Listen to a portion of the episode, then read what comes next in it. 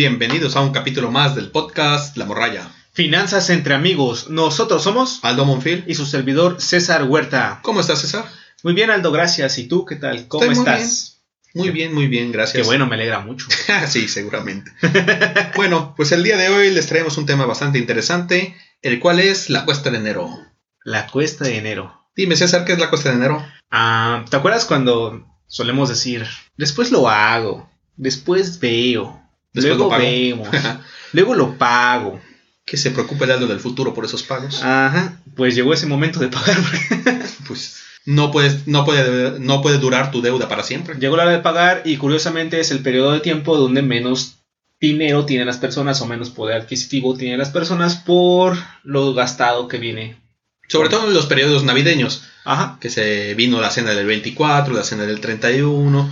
También este periodo se extiende, bueno, las deudas se extienden hasta el 6 de enero, que es el Día de Reyes. El, el periodo de consumismo, ¿no? Sí. Porque estamos de que desde el buen fin. Bueno, no, es que es desde, desde Día de Muertos, ¿no? desde el Día de Muertos se O empieza a hacer una bola de nieve que incrementan los gastos. Desde noviembre a, al 6 de enero. Se incrementan en diciembre y prácticamente explotan en enero.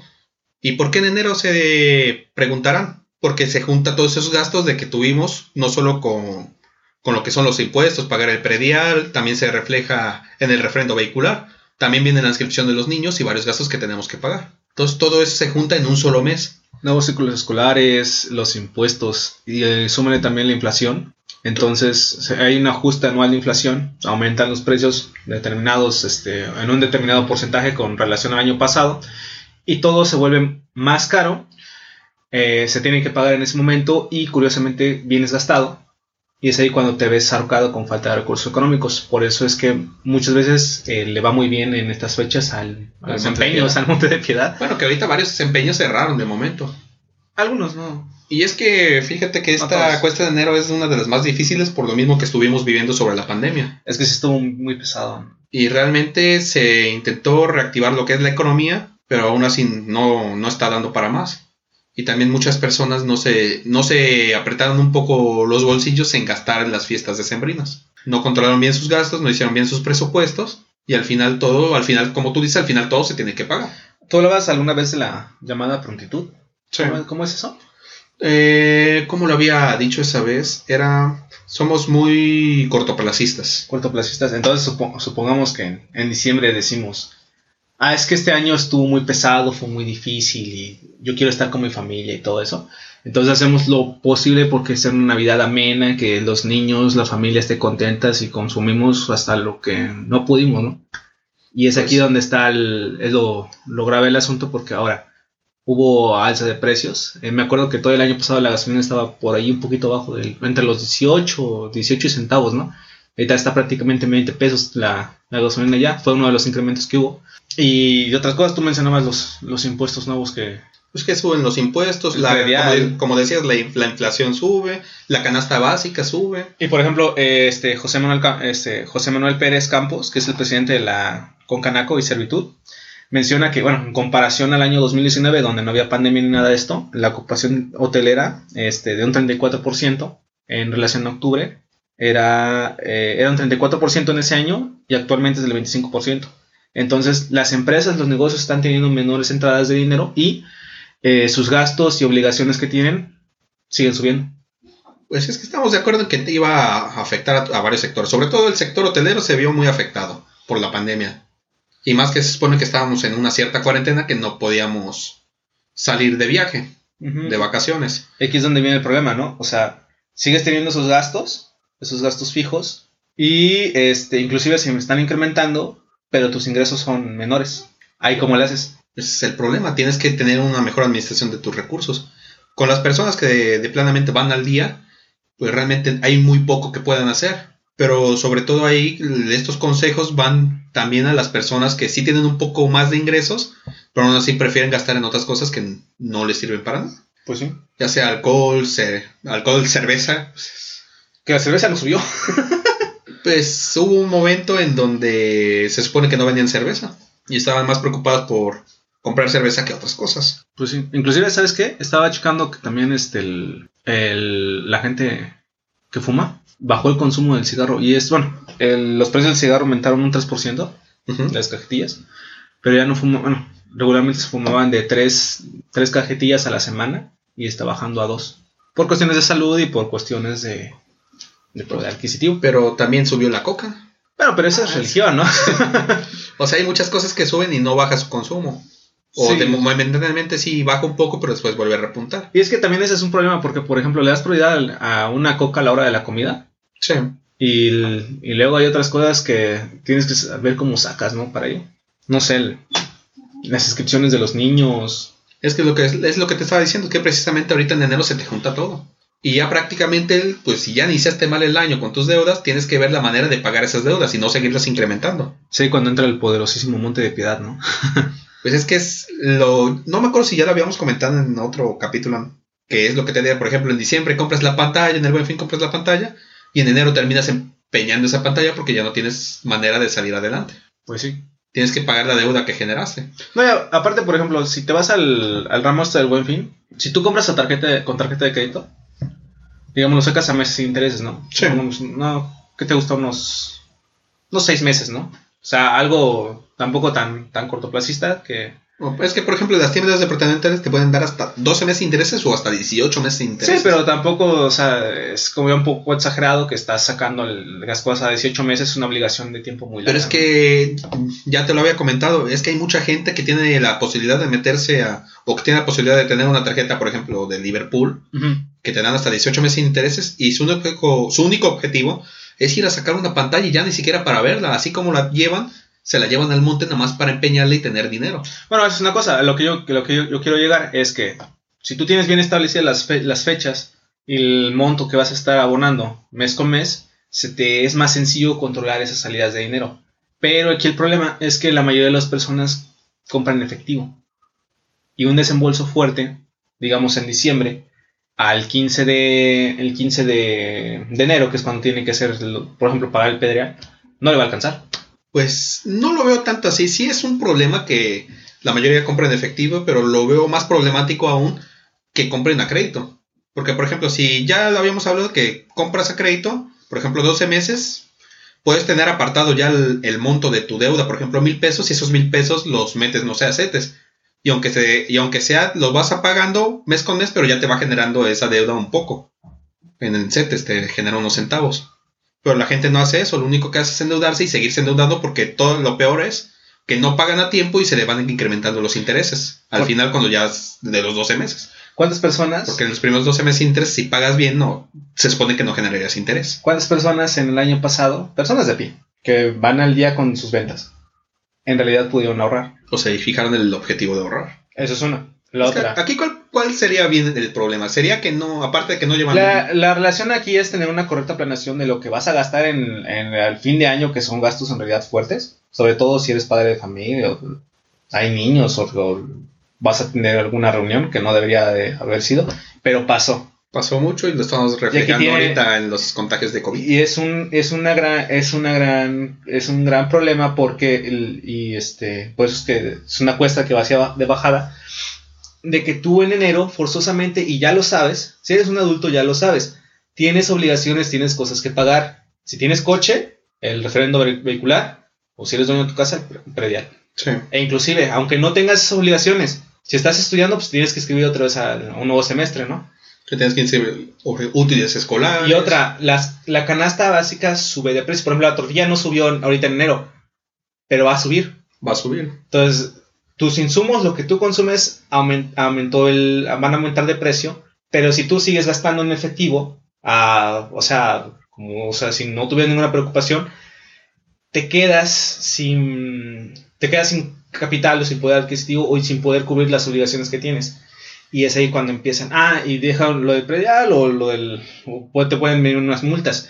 Pero si no pagas, por ejemplo, la tarjeta, vienen los intereses y es cuando vienen problemas. Es cuando Pero es que también, o sea, la las multas también te, te están generando otro gasto. Por todo, todo por no pagar a tiempo tus deudas no o planear a tiempo y, ten- y tener bien planeado cómo vas a estar, este, cómo van a estar tus salidas de dinero. Y entonces eso también se ve reflejado que realmente no estás siendo responsable con tus gastos. Que esa es la principal problemática, creo yo. Sí, todo viene de la mano que no eres responsable con tus gastos.